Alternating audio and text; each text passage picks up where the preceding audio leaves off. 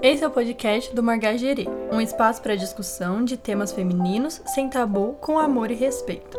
Abordando temas relacionados ao feminismo, à sexualidade e ao autoconhecimento. De duas flores, margarida e girassol, para todo um jardim de flores.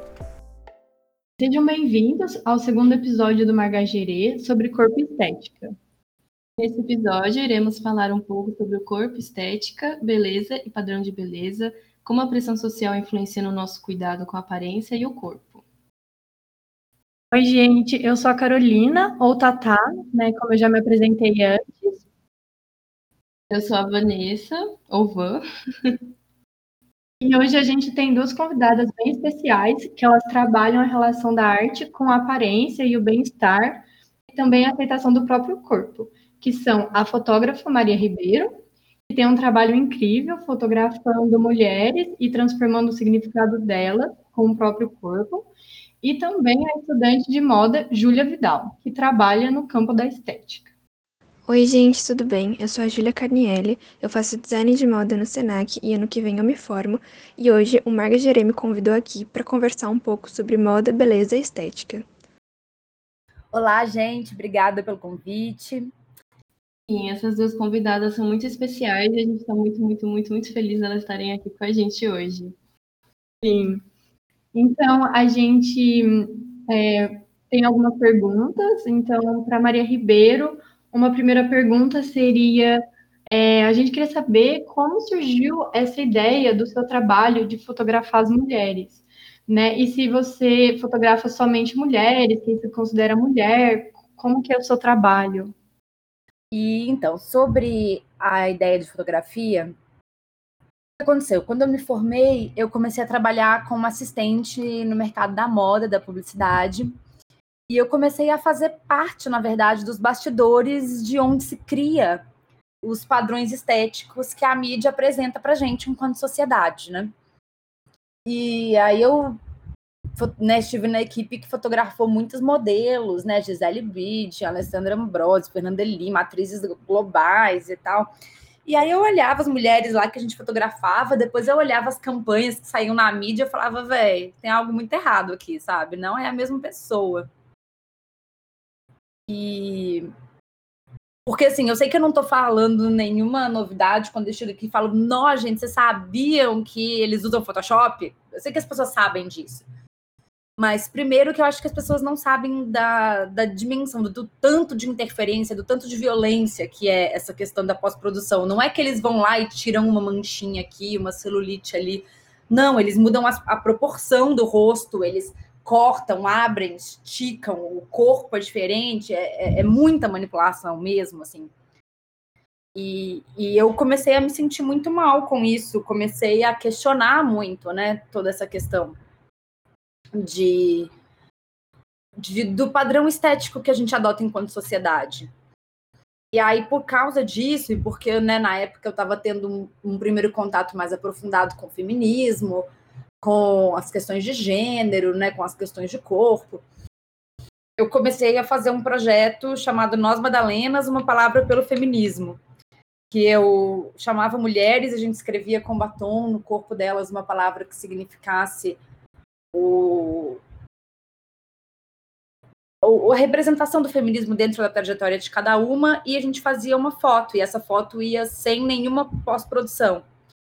É, que hoje em dia é muito normal, né, muito comum, mas que na época não era.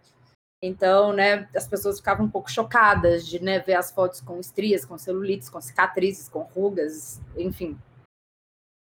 E acabou que esse projeto meio que viralizou na época. Eu fotografei dezenas de mulheres, eu publiquei um livro. E a partir de então eu mergulhei nessa nesses estudos, né, sobre gênero, sobre estética, sobre o mito da beleza, sobre a questão política que é, né, o corpo da mulher e fui comecei a fazer vários projetos todos, né, ligados a essa temática. Quando que você começou essa sua trajetória, mais ou menos? Eu idealizei o projeto em 2014 e fotografei durante o ano de 2015, que foi quando eu lancei o livro também, no final de 2015. E você trabalhar como fotógrafa dessas modelos e tudo mais, quando foi mais ou menos? Foi muito antes, assim? Ou você começou a trabalhar e já percebeu, nossa, isso aqui é muito, muito errado? É, foi em 2014 mesmo. Ah, tá. Foi, foi tudo acontecendo ao mesmo tempo. Ótimo. Projeto incrível, inclusive, gente. Confiram. Sim, depois deem uma olhada. E então, e por que, que as mulheres te procuram assim? Elas chegam até você, lógico que elas olham o seu trabalho, elas já têm uma ideia, enfim. Mas assim, é, é que eu sinto que a gente, mulher, tem muito essa questão, né, do corpo, da câmera, se enxergar depois, né, assim. É, e o que que leva, assim, elas a te procurarem, virem até você, enfim? Então, o, o que, que aconteceu? Depois desse projeto, eu tive né, várias vivências. Eu fui morar numa comunidade quilombola, fiz projeto com, com elas, com mulheres indígenas. Depois fui morar em Nova York, porque o livro foi premiado pela ONU. Eu acabei indo lá fazer um projeto com eles, acabei ficando lá. E, e quando eu voltei para o Brasil, eu realmente já tinha uma ideia um pouco mais formada. Eu sabia que eu queria fotografar mulheres. Eu já estava, né, em outro momento de, de estudos de antropologia, de psicologia, de política de gênero, de entender o corpo da mulher como uma representação política. E eu queria né, fotografar mulheres, mas eu não queria que fosse só um ensaio fotográfico, né? Hoje em dia tem muita essa coisa de fotografias do feminino e tal, mas na época isso não era uma coisa que existia. Quando você falava que ia fotografar mulheres, a única coisa que as pessoas tinham na cabeça era um ensaio sensual. E não era esse o meu objetivo, assim. E até porque, né, era, uma era essa o que se chamava assim, de ensaio sexual era algo extremamente performático para consumo masculino, muito mais do que, né, para a própria mulher compreender o seu corpo. Então eu, eu desde os Novos Madalenas, eu comecei a criar o meu próprio processo fotográfico, porque eu não achava suficiente simplesmente chegar lá e fotografar a mulher. Né? A gente está falando da história dela, a gente está falando da ligação dela com o próprio corpo, a gente está falando de uma história que tem traumas, que tem dores, que tem derrotas, que tem vitórias, que tem muita coisa ali.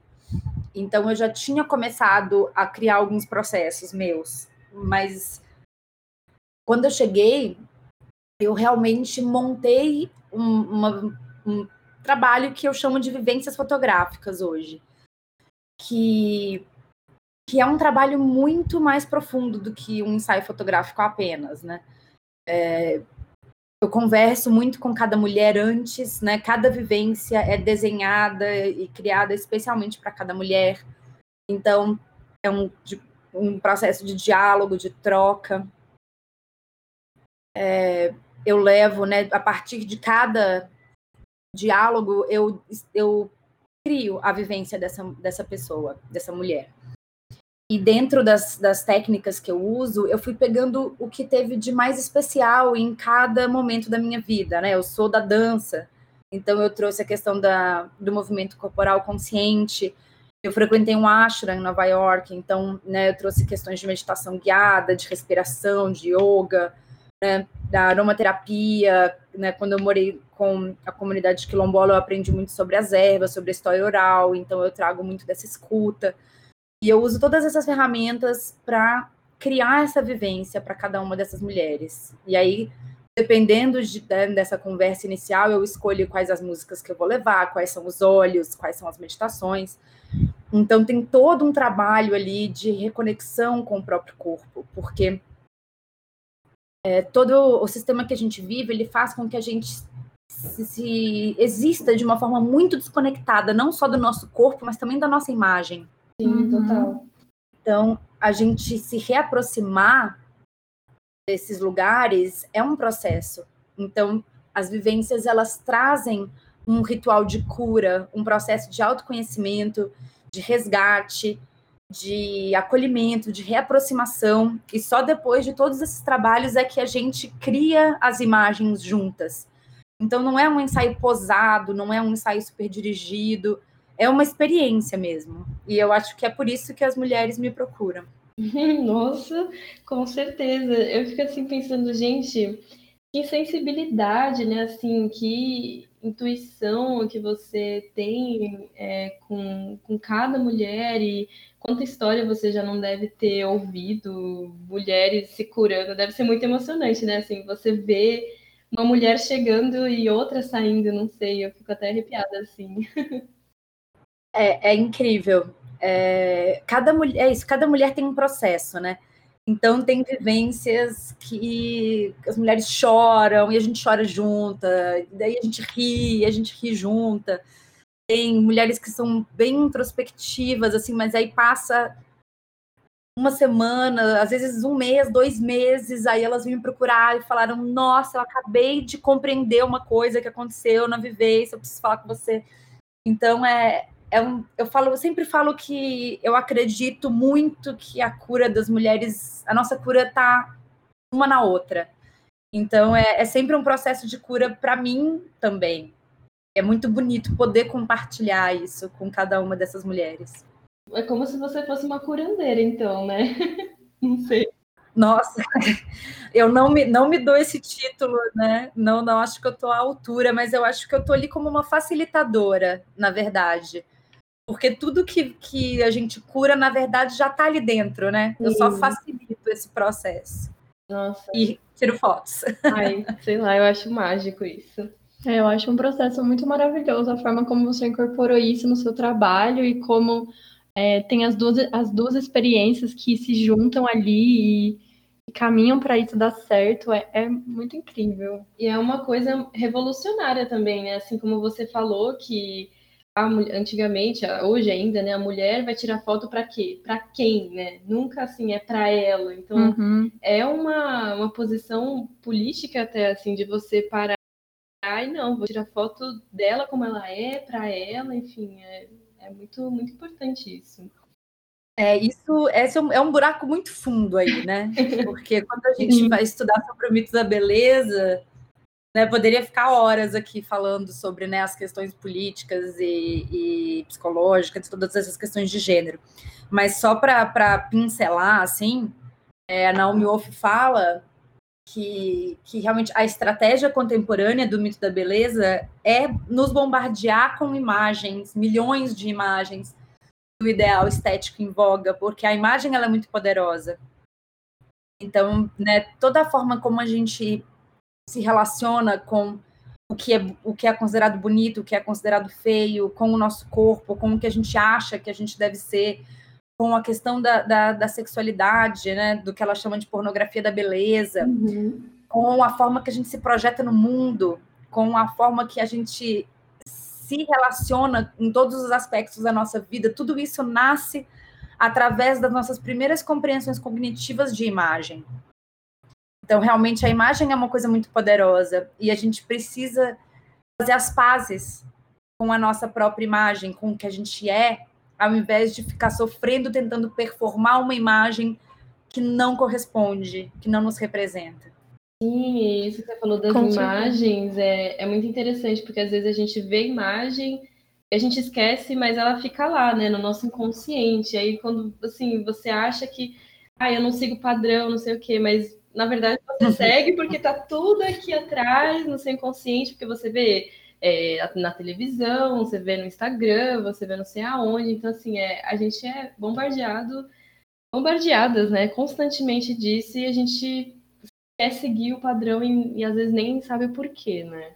É, e por isso é muito importante, eu acho, a gente criar essas, essas outras referências, né? Que são referências é, reais mesmo, né? E, e que é, caminham para essa própria aceitação da gente, do nosso próprio corpo, da, da nossa própria essência. Sim. Tá tão naturalizada essa questão do padrão que mesmo a gente achando que a gente é empoderado e que a gente pode fugir disso, a gente tem muitas amarras e muitas coisas que ainda nos prendem inconscientemente em continuar é, se portando de tal maneira. Sim. E então, em relação ao seu trabalho, é, pelo que você falou, parece que tem todo é, um ritual, uma preparação para a vivência fotográfica. É, quanto, assim, quanto tempo isso demora? Se é no mesmo dia? Se é uma coisa é, marcada? Se às vezes sai, sai do prazo e como que como que as mulheres se sentem à vontade é, com a câmera, né? De, de, ser, de se exporem, de, se, de serem vistas sobre o olhar de outra pessoa. E acho que agora também é, acredito que você está fazendo uh, uma vivência fotográfica uh, online, né? Como, como que está sendo esse trabalho também, essa mudança? Ah, então, não, eu não estou fazendo vivências fotográficas online, tá? Eu estou fazendo ensaios à distância, que aí realmente ah, tá.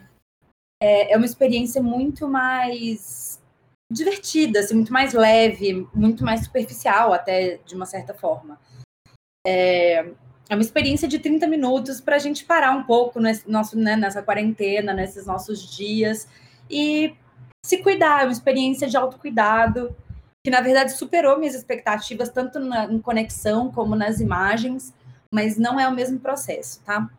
Ah, tá bom. É, nas vivências, é, são, na verdade, são duas etapas. A primeira etapa é dessa conversa, eu mando várias perguntas também para que a pessoa pense me responda. E, e a vivência já começa aí, o processo começa a partir do nosso primeiro contato. E depois que eu tiver o feedback, é que a gente vai agendar um dia para ir né, para o estúdio para fazer a vivência. Lá, eu, eu respeito muito o tempo de cada uma, né? Cada mulher tem um tempo diferente. Eu não marco certinho, nossa, tem que terminar em X tempo. Né? É, é muito orgânico. Uhum. E, e, é isso, cada mulher tem um movimento, um seu, o seu tempo, e eu respeito isso muito, procuro respeitar, porque é o momento dela, né? Mas hum, dura mais ou menos umas duas horas o, o processo. E elas costumam falar que elas se sentem muito à vontade comigo, e eu acho maravilhoso, mas eu não, né, não sei te dizer assim exatamente como que é, aí teria que perguntar para elas.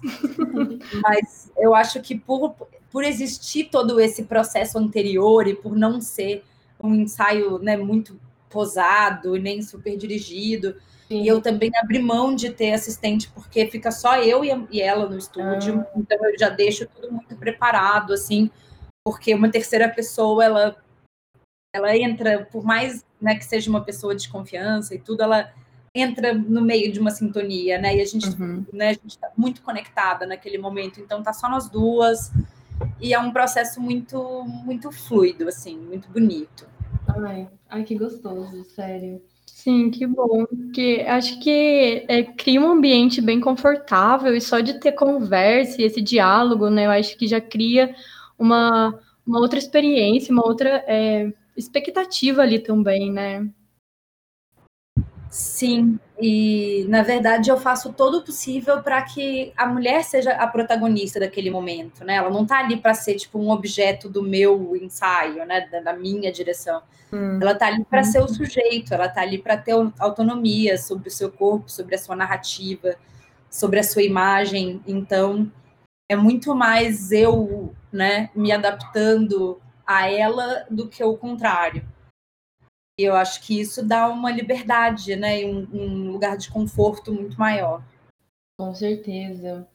E Maria, como que é ser mulher trabalhando nesse campo da estética e da fotografia e, enfim, empoderando essas mulheres? As barreiras que você encontra, dificuldades, enfim. Bom, ser mulher é foda, ponto, né? Ser mulher nessa Sim, definição. Começa é. por aí. É, ser mulher numa sociedade patriarcal é viver numa sociedade que odeia mulheres, né? Basicamente. Então, né, profissionalmente a gente está sempre tendo que se provar, está sempre tendo que é, provar que você sabe do que você está falando, provar que sabe o que está fazendo, mas é por isso que eu só trabalho com mulheres, gente. Porque aí a gente já pula essa etapa, porque trabalhar com homem ninguém merece. Justo. É, passei dessa fase da minha vida de trabalhar com homens, misericórdia, não sou obrigada. Então, né, por isso que são sempre mulheres.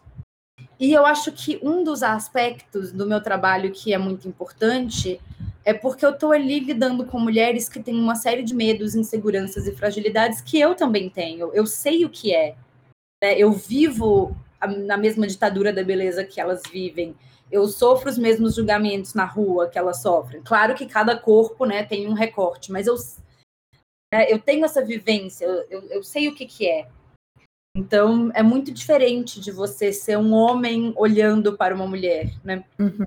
Por isso que eu não tenho mais paciência para esse, esses, né, boy feminista, fotógrafo, fazendo ensaios de mulheres para empoderá-las. Isso não existe, né? Entendi, irmão. Ninguém, nem eu empodero outra mulher. Eu facilito uma conexão para que ela mesma, né, resgate esse poder. Sim. E, e a gente, eu, eu falo, né, a, as vivências são jornadas que a gente vai juntas. Eu tô ali vivendo isso tudo junto com ela. E, e, e, eu acho que isso é muito importante, essa identificação, esse pertencimento, essa conexão. Eu sei que é difícil, né, uma mulher dentro da sociedade que a gente vive se abrir para uma câmera e olhar para aquela imagem, aquela imagem nua, crua, com todas aquelas características que passaram a vida inteira ensinando para a gente que são defeitos, apesar uhum. de que não são. Sim, aprendendo a odiar essas características. É, e aprendendo, fazendo as pazes com tudo isso. É um processão, é um processo é muito profundo, porque é isso, a gente cresceu numa sociedade que fala pra gente, desde que a gente se entende como gente, de que não tem nada na sua vida que é mais importante do que a sua aparência, né? E se você que está ouvindo isso acha que eu estou exagerando, pensa comigo, o que, que é crescer numa sociedade que uma mulher ganha o maior torneio de tênis do mundo e a manchete na mídia ela venceu o torneio, mas não venceu a celulite. Nossa, gente, é um absurdo. Quem é da minha geração vai lembrar, né? E que a outra mulher faz lá a abertura de maior sucesso do Super Bowl dos Estados Unidos e a manchete é sobre a dobrinha da barriga dela. Então, se você fala, é isso, elas são as melhores do mundo no que elas fazem, e isso não importa, porque o que importa para a sociedade é a aparência delas. Que mensagem que a gente está passando para as meninas, para as jovens, para as mulheres, que é isso, que não importa o que elas conquistem, o que elas aprendam, o que elas façam, o que elas estudem, nenhuma outra qualidade que elas têm, nenhum outro talento vai ser mais comentado, mais valorizado do que a porra da aparência. Então, isso é colocado num pedestal tão absurdo e ao mesmo tempo tão inatingível, né? Porque criam padrões de beleza impossíveis de propósito para a gente ficar a vida inteira correndo sem nunca chegar lá. Sim. Que, né? Como diz a, a Naomi Wolf novamente, é muito mais sobre nos colocar num estado de obediência, né? Porque uma população passivamente insana é muito mais fácil de ser controlada. Nossa, com certeza. É, enquanto a gente está lá entrando nessa correria louca, gastando um monte de recurso, de tempo, de energia, de dinheiro, de investimento atrás do corpo perfeito, os homens estão ocupando os cargos de poder, estão sendo CEOs, estão sendo os presidentes, estão sendo os diretores das empresas, estão fazendo as decisões que importam para o mundo. Então, muito conveniente, né? É exatamente isso. Acho que quando a gente é, tira a venda dos olhos, assim, enxerga as coisas como elas são e percebe toda essa opressão, é, cara, é assim. você fica, como assim eu tava vivendo nisso? Continuo vivendo, né? Mas assim, cega sem perceber, porque é tão natural, assim, a gente nasce nisso que a gente não vai parar para pensar, né? A gente tem que procurar se libertar dessas amarras e, e enfim, padrões para conseguir enxergar o que tem de errado, porque muita gente continua reproduzindo nem sem saber mesmo. A maioria, né? A gente mesmo está sempre se desconstruindo. Mas é nesse momento é que eu vou falar, mulheres, leiam o mito da beleza. Minhas amigas falam que eu pareço o Tim Maia, que eu fico, leia o livro, leia o livro. Mas, gente, é isso. Você vai ler e fala, como que? Você estava com... Ah! Dá raiva. Dá muita raiva. Ai, dá muito. Ah, é um processo sempre difícil, né? Dói, Mas... cara, dói. Dói, é sangra. É... é... libertador, né? Assim, é necessário para você se libertar, se empoderar e viver assim, intensamente, plenamente, né? Você mesmo. Você com você, para você, e, e é isso. E acabar com essa, esse machismo, patriarcado, capitalismo. Pois é, eu abro meu livro com uma frase da Beatriz de Meno que eu amo, que é assim: é, uma mulher que não se ama, ela não pode ser livre. O sistema trata de fazer com que as mulheres não se amem nunca. Nossa. Então, o meu trabalho é justamente esse. Primeiro que, né, para cada imagem do mito da beleza que é bombardeada aí dessa galera de plástico, eu quero que tenham mil imagens de mulheres de todos os corpos, de todas as cores, de todos os tamanhos, de todas as idades, de todos os formatos, ali lindas, maravilhosas, plenas e poderosas. Claro que eu sou só uma, mas tem né, cada vez mais gente né, entendendo isso e, e fazendo isso também. E para realmente colocar um fim nesse círculo de auto-ódio. Porque é isso, a mulher que se ama, ela se liberta da necessidade da aprovação social, ela se liberta do medo, da insegurança, da baixa autoestima, da baixa autoconfiança. Ela tem força para se projetar de uma outra forma na sociedade, ela tem força para sair de relacionamentos abusivos, porque o que acontece é que a sociedade faz com que a gente tenha um relacionamento abusivo com a gente mesma, que é o pior de todos. E que abre portas para né, um monte de outros relacionamentos abusivos na vida, seja no âmbito profissional, afetivo, familiar. Então, quando a mulher ela, ela pega as rédeas né, da, da vida dela e se liberta de tudo isso através dessa, do alto amor e do alto respeito, e de, dos limites que ela aprende a colocar, porque ela se entende que ela tem valor, tudo muda. Ninguém segura, né? Essa é a ideia. Ninguém segura uma mulher empoderada. Ainda bem, né? Sim. Bom, Júlia, vamos lá. A Júlia Vidal, ela é estudante de moda. E a gente veio com umas perguntinhas para ela também. É, Júlia, o que, que, te moveu a trabalhar no campo estético e da moda? Então, desde pequena, eu fui apaixonada, sempre fui, é, por essa área da moda, só que quando se é mais novo, você não tem muita noção é, da dimensão e do mundo que é a moda. Então, quando eu entrei na faculdade, é, esse universo expandiu e eu percebi que ela abrange vários assuntos, entre ele a estética, que está intimamente ligado ao belo e o feio. Então, se você for entrar nessa questão do belo e feio, por exemplo, você vai é, entrar na parte psicológica das sensações dos indivíduos, é, quando ela se depara com uma imagem, qual a relação que ela tem, é, por exemplo, com uma roupa, com um quadro ou com alguém. Então, essas percepções de sensação, além dessa parte né, da estética, que é o foco do podcast, é, a gente pode levar a moda para outras análises também. É, é, o que se mais usa, a construção da roupa, a construção de gênero, enfim, existe um mundo gigante por trás disso. É, quando eu penso em moda, assim, eu sempre penso nessa questão de beleza, de magro, de tipo padrão, assim, tipo, é muito além disso, né? A gente só não não passam isso pra gente, assim, é, as mídias e a sociedade, né, assim a gente já, logo pensa que é uma questão atrelado a, ao belo, né? Sim, exatamente. Tanto que na graduação mesmo, é, agora que está vindo mais essa questão sobre size, questionamento de outros corpos, é, pessoas com deficiência, enfim. É, porque antigamente era o 38, o busto 38, que nem é o 38 que a gente usa, porque, por exemplo, eu sou 38, mas se eu fizer num busto 38, não vai servir em mim. Então, tipo, é uma numeração muito pequena. É, e aí você percebe o que essa imposição que se colocam não faz sentido, porque se você trazer para a realidade um corpo padrão brasileiro é de 1,60, cheio de curvas e volumes, e não de uma modelo magra e alta que é um padrão muito além dos corpos reais.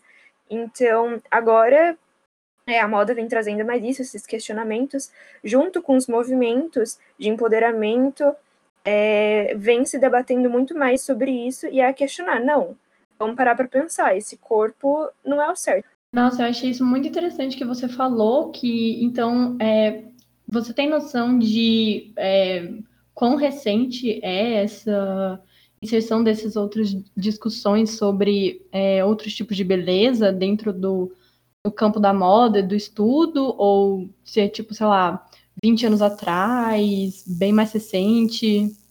Então, eu não tenho é, uma data exata, teria que pesquisar em relação a isso, mas atualmente, se você for pegar é, desfiles, novas, é, novos criadores.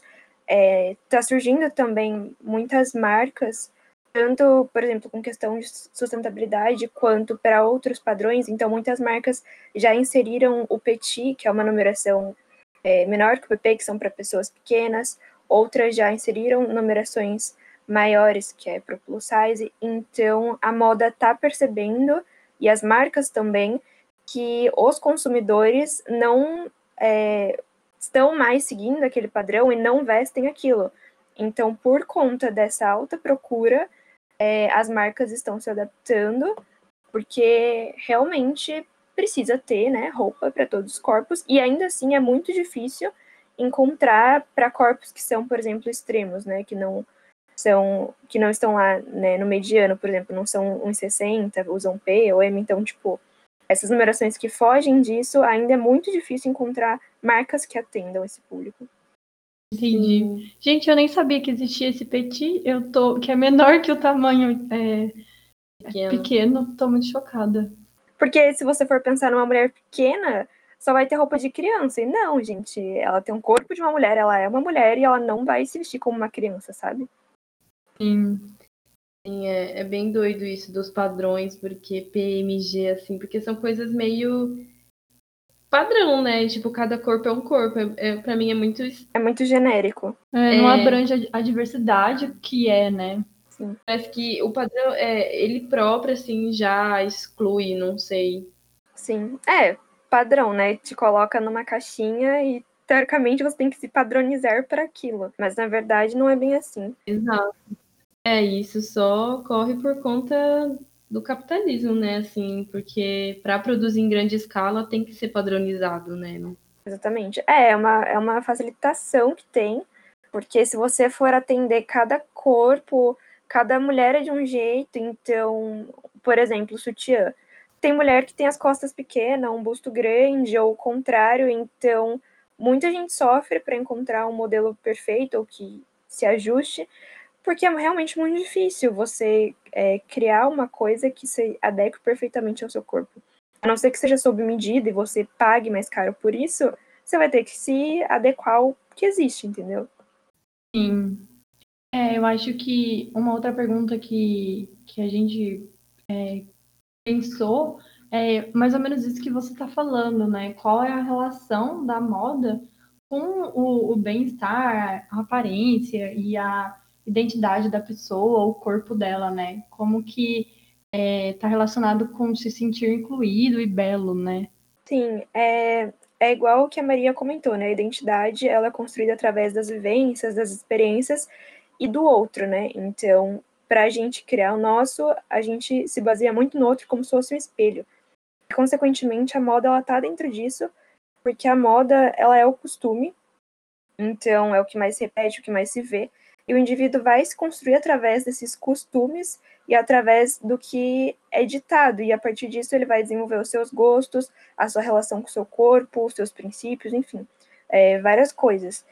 Então, a aparência e o bem-estar, ele vai se desenvolver para cada um de diferentes formas. Tanto que tem gente que aprendeu a respeitar e aceitar o seu corpo do jeito que é, porque tirou essas amarras e essas imposições, esses padrões, mas porque essa pessoa foi atrás disso e ela saiu da caixinha. Porque se você cair nessa caixinha e tentar se encaixar nela, nunca vai dar certo, porque cada um é de um jeito e cada corpo é belo de um jeito.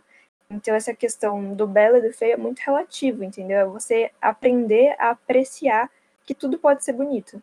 Ai, que frase linda. Sim. Ai, eu amei. Ainda bem que tá gravado, porque se vocês importassem pra repetir, não ia saber. Não, tá muito bem gravado e com certeza vai aparecer no podcast, meu bem.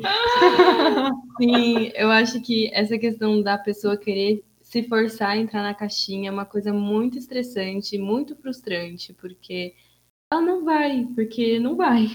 Não é, não cabe. Cada um tem a, a sua forma, né? E acho que não, as pessoas não param para pensar muito nisso, né? Que não tem como, é impossível e isso não é real. Eu acho que cria uma vida muito frustrada, né? Porque é um lugar que você nunca vai alcançar, né? E aí, quando você descobre que não, que na verdade você pode ir por outro caminho, é simplesmente muito, muito incrível, muito libertador. Pelo seu caminho, né? Sim, pelo seu próprio caminho. É isso, vira uma marra e uma prisão e te deixa mais em guerra com o seu próprio corpo, atrelando com o consumismo e capitalismo e com os padrões de beleza impostos pela mídia e pela sociedade. Sim, exatamente. É, essa questão é, que foi citada do capitalismo e também que a Maria falou é, da questão da imagem é muito que é posto na nossa frente, que é posto na nossa frente e o que a gente convive, né? Então, se a gente olhar só para imagens ou para as coisas que a mídia impõe, a gente sempre vai achar que aquilo é o único caminho possível e aquilo é a única coisa certa. Então, se você sair desse campo de visão e começar a olhar outras imagens, outras perspectivas, você vai ver que aquilo não é o único caminho possível, entendeu? Que você pode é, fazer o seu próprio caminho, se amar do jeito que você é e ser é, perfeito do jeito que é, sem seguir o que é imposto. Ai, isso é muito lindo.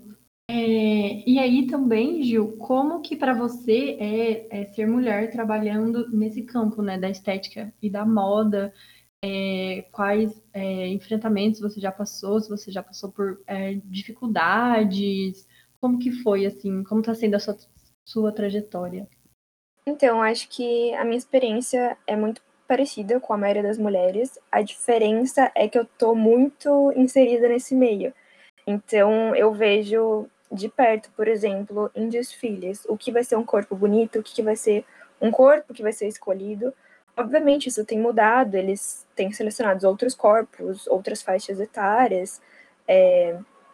mas tem sempre um padrão imposto e questionamentos é, que são colocados e que a gente fala, será que é isso que eu tenho que seguir? Será que não é? Uh, um exemplo X, é, sei lá, pelo no corpo. Enfim, tem gente que não acha bonito, tem gente que acha, é um, acaba sendo um tabu muito grande. E aí você vê na moda, por exemplo, o modelo não tem um pelo no corpo, sabe? E você fala, gente, isso não é natural do ser humano, sabe? Para que forçar uma coisa para criar algo que a sociedade julga ser belo?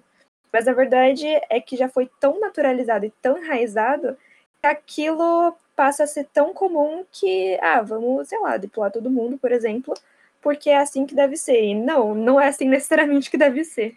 Eu acho que isso você nem percebe, né? Às vezes, acho que você nem para para pensar por que você tá se depilando, assim, por exemplo, né? Eu, acho isso um absurdo, porque até nas próprias propagandas é, de depilação, a, a mulher vai, ela, ela puxa o papel ali, e, mas ela já não tem pelo, então tipo, ela não se depila na própria propaganda. E eu fico, mas, gente, a gente assiste isso e, não, e também não tem noção, né? Tipo... É, você vê a perna da mulher que vai se depilar depilada, aí você olha a perna, tudo, tudo cheio de pelo, um para cada lado, você fica, nossa tem algum problema, né? Sei lá. É, e aí Sim, alguma coisa está errada comigo.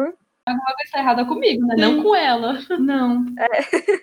Inclusive, essa questão dos pelos, ela apareceu na caixinha nossa do Instagram. Mais de uma pessoa falou. Uhum. Porque ela incomoda, assim, no sentido de tipo, porra, todo mês eu tenho que ir lá me depilar e gastar dinheiro e tempo, assim. E dói, né? E é, E dói, né? É, todo um, um, um tempo gasto, dinheiro, ainda dói, você. Nossa, às vezes você fica com bolinha, tipo, é todo um processo, assim. Bolinha. É todo um processo invasivo, né? E a gente não, não percebe, a gente se sujeita a isso muito. É pensar. Claro que, nossa, não, se você. Não, não é que não é para você se depilar, mas assim, que você tenha noção de por que você está tá se depilando, para quem, é, se realmente é essa sua vontade, né? Então, aí já é uma outra questão. Exatamente. É, eu acho que essa questão do pelo também é um processo. É igual a questão é. das fotos, né? Você Exato. vai assim, abraçando a ideia. Tipo, você faz para você ou para quem? É... Sim, exatamente. Se é para agradar, agradar macho ou não. ou a sociedade, ou sei lá, ter vergonha de botar um vestido, mostrar a perna peluda, é, ou até o porque... sovaco. Sim, até porque também uh, no nosso cotidiano a gente não a gente encontra raramente isso. Então, é, é, acho que é difícil também isso de estar fora do padrão, né? É, então, aqui o maior problema de, que, de soltar essas amarras é a questão do julgamento, porque é algo muito difícil. Então, ser julgado é algo muito complicado, porque se você não tiver uma autoconfiança muito boa e um autoconhecimento, uma certeza daquilo, qualquer coisinha vai te frustrar e você vai falar, nossa, isso aqui realmente não é certo, eu tenho que, sei lá, voltar a depilar minha perna, por exemplo. Enfim, então acho que o pior de tudo essa questão do julgamento, porque a sociedade não está preparada para isso, sabe? Então nós temos que estar preparadas para mostrar para a sociedade que não, isso pode ser certo, sabe? Nossa, é muito isso do julgamento, Ju. Assim, quando você tem autoconhecimento e, e poder sobre o próprio corpo, isso não te atinge. Tipo, se alguém fala, nossa, como você é peluda, você vai estar, tipo assim, mandando a pessoa cagar, assim, tipo, o corpo é meu, sabe? Vou fazer o que eu quero. Se eu tô bem, eu tô bem com isso. Tipo, o que isso muda na sua vida, né? Se não muda nada, se eu não tô invadindo sua privacidade, pronto, me deixa aqui, sabe? Exatamente, me deixa cuidar do meu corpo, o que, que você tem a ver com isso? Nossa, é muito isso do julgamento e do autoconhecimento. É muito libertador, que isso não te atinge mais. Exatamente. Então, né, a partir desse assunto, dessa discussão nossa, é, acho que fica uma reflexão de até que ponto a gente é a gente querendo se cuidar e quando é por causa de uma imposição social, né? É, e no caso, é, por exemplo, comer é, saudavelmente é por causa que a gente não está querendo engordar ou se é uma coisa boa para a nossa própria saúde, né? Qual o limite dessas duas coisas?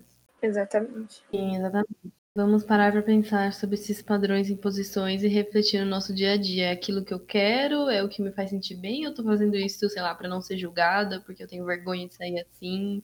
É, eu acho que é uma, uma construção, um pensamento diário, né? Porque. E às vezes, quando também, sei lá, você tiver afim, por exemplo, ai, sei lá, vou me depilar porque eu tô afim, porque tá me incomodando. É diferente, eu acho, né? É, encontrar um propósito que seja seu e não do outro, talvez. Sim, acho que é exatamente isso. Mas eu tenho até uma brisa sobre isso, porque o seu propósito está sendo influenciado pela sociedade, porque se te incomoda, porque. Sabe, entendeu? É que eu acho que no fundo sempre tem uma, uma referência e um quê ali que remete a essa imposição, exatamente. Eu acho que é, é muito complicado. É difícil demais, gente. Nossa, difícil ser mulher. é. Mas eu acho que se for uma escolha sua e que parte de você, que se você se sinta bem com ela, acho que acho que tá tudo bem. Eu acho que é, é. é mais por esse caminho. Justo. Bom, acho que é isso, né, Flore? Ju, você quer falar mais alguma coisa? Você lembra de alguma, alguma referência, alguma coisa específica? Ah, lembrei o nome. É porque eu usei no meu trabalho de ensino médio, usei na minha IC, mas, né, a pessoa esquece. É que tem um sociólogo chamado Pierre Bourdieu, Bourdieu, não sei como fala, que ele comenta sobre essa naturalização de padrões. Uhum. Então, ele tem um viés, né, que estuda sobre isso, que é basicamente tudo está tão enraizado, a gente está tão acostumado a ver as coisas que a gente não para para questioná-las. E aí é mais ou menos isso que ele fala. Mas aí eu não sei, né? Porque tem gente que não vai se interessar em ler coisas sobre sociologia.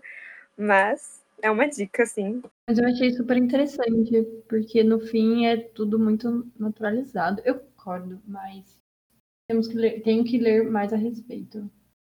Eu gostei dessa dica, Flor. Também Obrigada. gostei. Então é isso, né?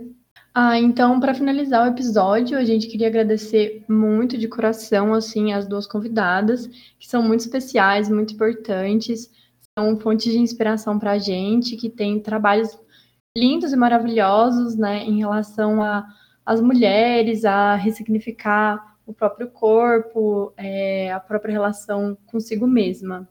Muito obrigada, viu? E boa sorte aí no projeto, que ele a voe aí nas redes sociais e nas mídias. Obrigada, ah, obrigada, é, obrigada, viu? Um beijo. Beijo, gente. Boa noite. Tchau. É, eu que agradeço vocês terem me convidado para participar. E desejo muito sucesso para vocês nesse projeto lindo que está nascendo e vai ser maravilhoso. E que muitas mulheres possam se inspirar em vocês. Ai, que lindo. Que Obrigada. Lindo. Maravilhosa. Obrigada, Flor, linda. Imagina. Ai, muito obrigada, sério, gente, por ter participado disso, assim, ajudado a, a crescer e a, florescer nosso projeto. É muito importante. Ah, imagina. É muito lindo o projeto de vocês, gente.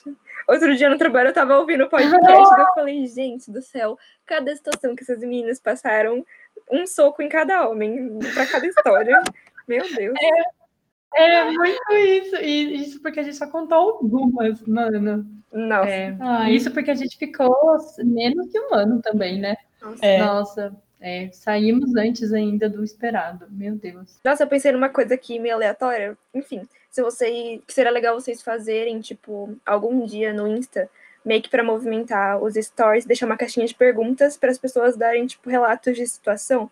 Pra, tipo, todo mundo ver que é tão comum e que é tão bizarro, não sei. Já pensou nisso? Pensou sobre isso e pensou em depois fazer um vídeo, né, amiga? É, Ou- reunir esses relatos e, e compartilhar. Situações bizarras do tipo, gente, isso realmente acontece. Tipo, dá pra vocês pararem. Do tipo, tá feio. Sim, porque às vezes quando a gente fala, as pessoas tipo acham que é mimimi. Nossa, não, não acontece isso, não é assim. Eu fico tipo, Sim. mas gente, como? Ó aqui um monte de relato pra você. Exatamente. Ju, a gente esqueceu. Fala do, do Bordeaux. Ai, fala do seu projeto.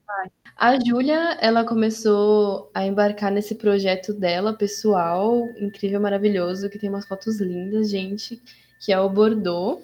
Conta mais pra gente sobre esse projeto seu, Ju. Então, é, esse projeto surgiu é, através de juntar o bordado, a técnica de bordado, é, com tecido de algodão. Então, é, eu faço, é, a gente faz camisetas e ecobags. É, o algodão, ele é de um fabricante é, 100% assim, sustentável, ele tem a certificação. E a ecobag é de algodão reciclável. Então, a gente quis trabalhar essa questão da sustentabilidade e da ressignificação do bordado, é, trazendo para a atualidade, porque quando a gente pensa em bordado, a gente pensa que é algo muito antigo, sei lá, da avó. E não, a gente pode trazer essa arte manual, que é muito bonita, para ser colocada hoje em dia. Então, a gente faz vários trabalhos, é, é, encomendas de pessoas, frases, é, personagens. Então a gente borda tudo o que vocês quiserem. E é isso. Sigam lá a página sou.bordeaux. E então você que você que borda, é, mas tem mais alguém no projeto? Como é que é? Então, é um projeto com a minha família, então meio que cada um tem uma função. E aí, minha mãe e eu bordamos. É, eu aprendi na faculdade, minha mãe já sabia, porque antigamente era muito comum, né, as mulheres aprenderem a bordar. Sim. É, minha irmã ficou com a parte é, digital, então as publicações no Instagram é, e a parte fotográfica é com ela, que ela é uma fotógrafa incrível. Risos. É, E parênteses, temos outra fotógrafa incrível aqui nessa família. E meu pai ficou mais com uma parte burocrática, do tipo entregas, é, ver preço de coisa, enfim. Então, meio que juntou a família nesse projeto. E aí a gente tá nisso. Esperando que dê muito certo. Ai, eu achei muito lindo, gente, sério. Nossa, com certeza vai dar. Ai, incrível. Isso é muito- Ressignificando o, o bordado, a nossa relação com, com a natureza e um projeto familiar incrível. E é muito bonito, tipo, real, muito lindo as peças. Ai, boa sorte para vocês também nesse projeto, Flor. Muito obrigada. Pronto, agora a gente pode encerrar. Agora a gente vai. Duas horas. Pronto. Você acabou de ouvir o episódio piloto do Margageri, com produção, edição e finalização de Carolina Marangoni e Vanessa Rod, com a participação de Lucas Yudi. Você pode nos encontrar no Instagram com Margageri, tudo minúsculo e sem acento. No Spotify, SoundCloud, Deezer e YouTube também. A gente espera te empoderar com as nossas discussões, refletindo sobre o mundo ao redor e também despertando seu autoconhecimento. Até o próximo episódio!